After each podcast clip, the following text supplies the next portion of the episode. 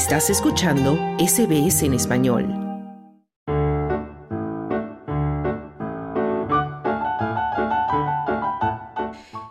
Llegamos al momento de las noticias positivas y ya tenemos aquí a Claudio Vázquez. Muy buenas tardes, Claudio. Buenas tardes, Carmenza.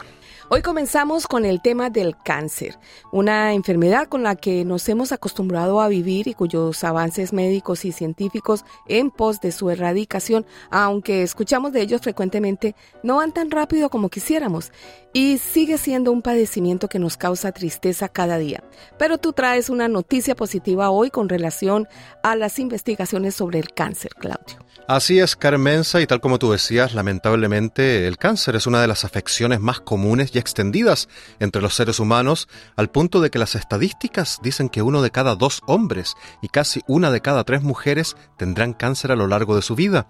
Mientras que por otra parte, en al menos uno de cada diez casos, el tumor será provocado por mutaciones en un gen llamado CRAS. Es por esto que desde que este gen fue descubierto hace más de 40 años, los científicos han buscado conocerlo y buscar sus debilidades para así también dar con una cura o prevenir los cánceres que este gen provoca. Las mutaciones del gen CRAS están detrás de casi el 90% de los casos de cáncer de páncreas, 40% de los de colon y 35% de los de pulmón. La noticia positiva que traemos hoy es que un equipo del Centro de Regulación Genómica de Barcelona ha mapeado los puntos débiles de este gen CRAS. Los genes fabrican proteínas con información basada en nuestro ADN y este gen CRAS genera por su parte la proteína CRAS, que funciona dividiendo la célula. Cuando el CRAS muta, provoca que las células se multipliquen y generen un cáncer. Algunos medicamentos surgidos en los últimos años han intentado controlar las mutaciones en la proteína CRAS.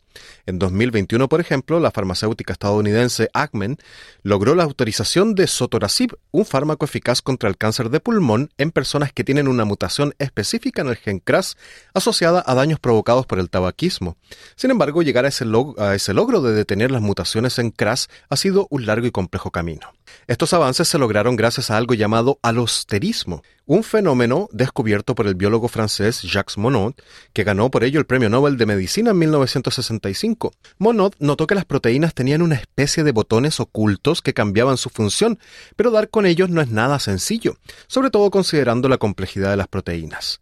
Por ejemplo, la proteína CRAS posee 939 átomos de carbono, 1516 de hidrógeno, 260 de nitrógeno y 291 de oxígeno, además de 10 de azufre.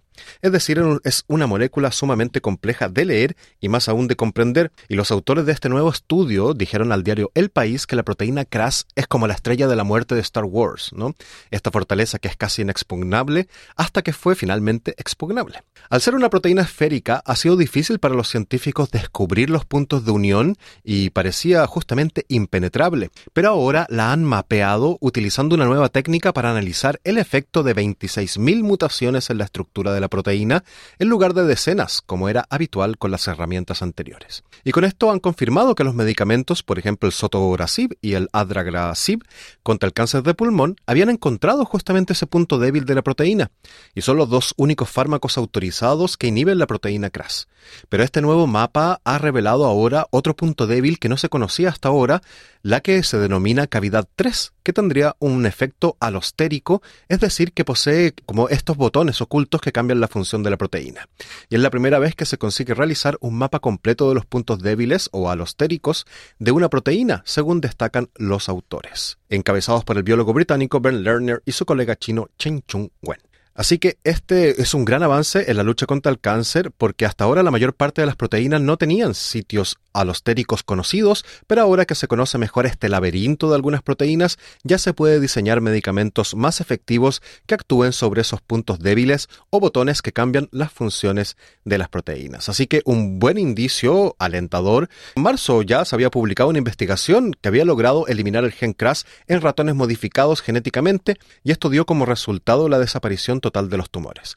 Así que Carmenza, una buena noticia este mapeo de este tipo de proteínas porque seguramente en el futuro encontraremos mejores fármacos para poder luchar contra el cáncer. Muy bien, pues que sigan las investigaciones y que esa estrella de la muerte Crash se encuentre con su Luke Skywalker también.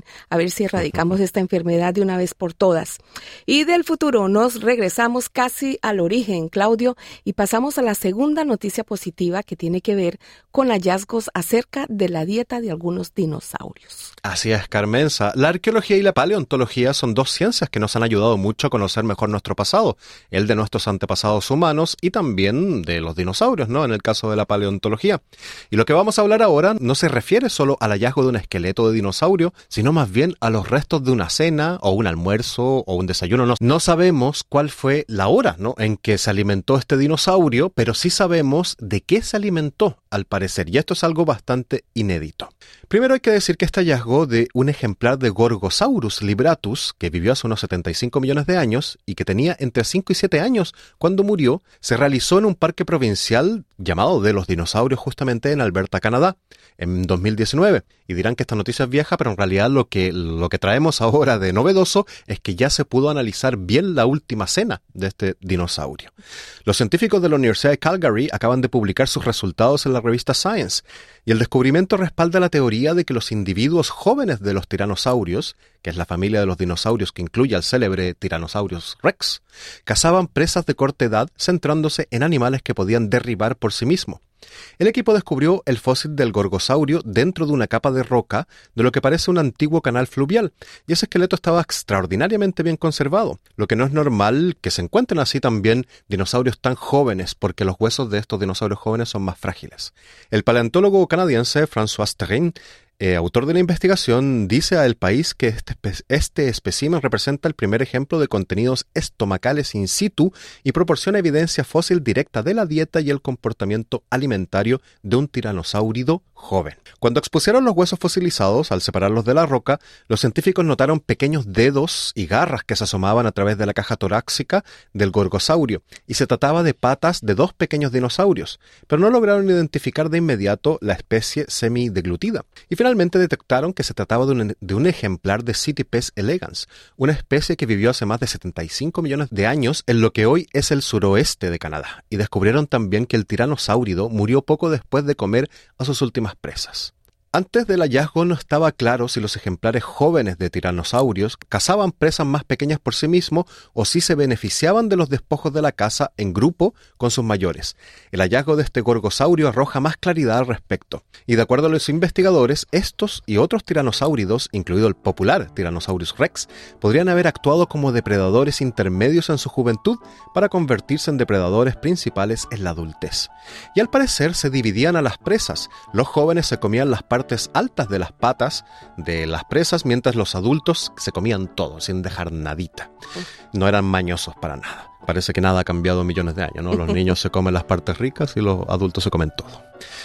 A pesar de que no se puede inducir con seguridad un comportamiento social a los tiranisáuridos a partir de un solo hallazgo como este, los investigadores sugieren que estos probablemente cazaban en grupo para asegurarse de que todos alcanzaran suficiente comida. Y los expertos destacan también las similitudes en forma de cazar de estos depredadores y los grandes reptiles modernos como los cocodrilos y los dragones de Komodo. Al igual que los tiranosáuridos, estos animales experimentan un cambio en la dieta, comenzando por comer presas más pequeñas y avanzando hacia animales más grandes a medida que crecen. En términos de comportamiento, los jóvenes de ambas especies son más propensos a cazar en grupo y hay una transición en su dieta a medida que maduran. Así que Carmenza, este hallazgo nos permite comprender mejor el comportamiento y la dieta de los dinosaurios y también hace necesario revisar las antiguas tesis sobre estos asuntos. Así que es una noticia positiva que nos permite conocer más de nuestros queridos dinosaurios. Y a ti, Carmenza, yo no sé, ¿te gustan las costillas de brontosaurio como los picapiedras? yo no como carne roja, Claudio, así que me salvo de ese comentario. Ah, bueno, pues será una noticia positiva para el mundo de la paleontología, pero no para los pobres animales que estaban en la del Gorgosaurus. Muchas gracias, Claudio, por las noticias positivas de la semana. Sí, espero que hayan disfrutado las noticias positivas. Buenas tardes.